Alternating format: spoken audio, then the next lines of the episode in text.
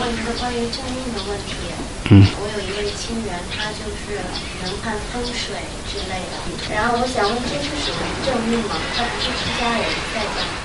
佛都是说我们不要去卷入这个算命这些东西。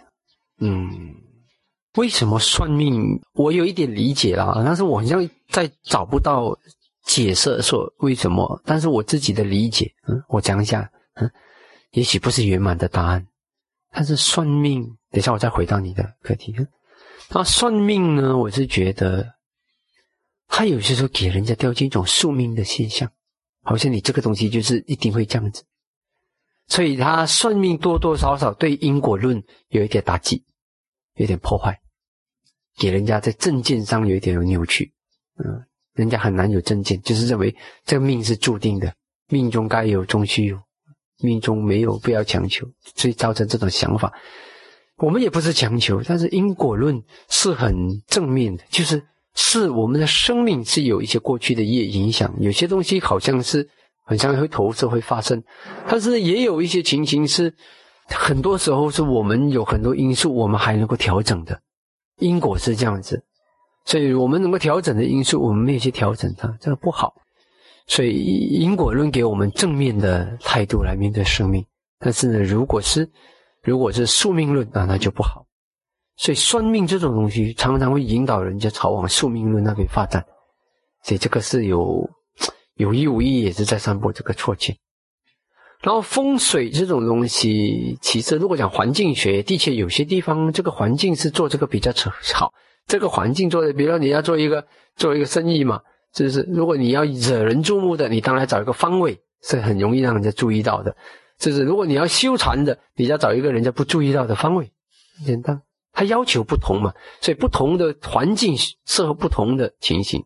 但是有些时候，人家滥滥用了人们的心理的弱点，去变成好像是你你改了外在，你的内在就会改，呃，就是这样子。有一些情形，像比如说我们那个家族嘛，是他们就也是相信这个风水嘛，是我们那个家庭，然后呢。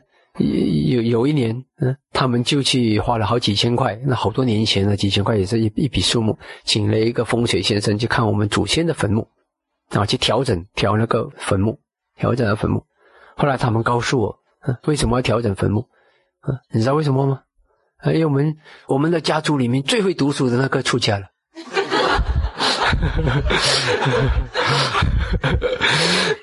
祖先不灵啊。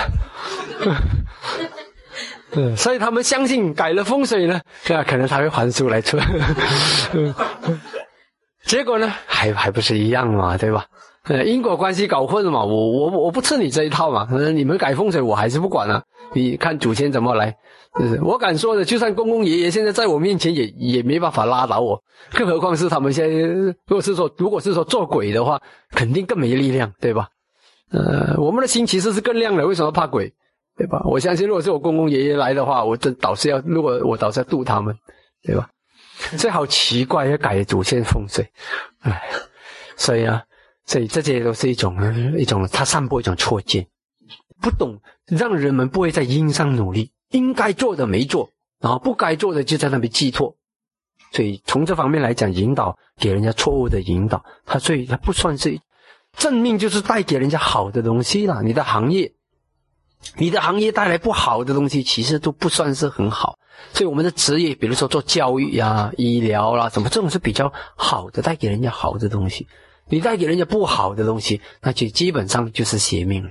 啊，所以就算是有一些东西没有准确的在佛陀举的那些例子里面，但是呢，我们从正命的定义，我们就知道，基本上带来不好的东西就是邪命，就是这样子。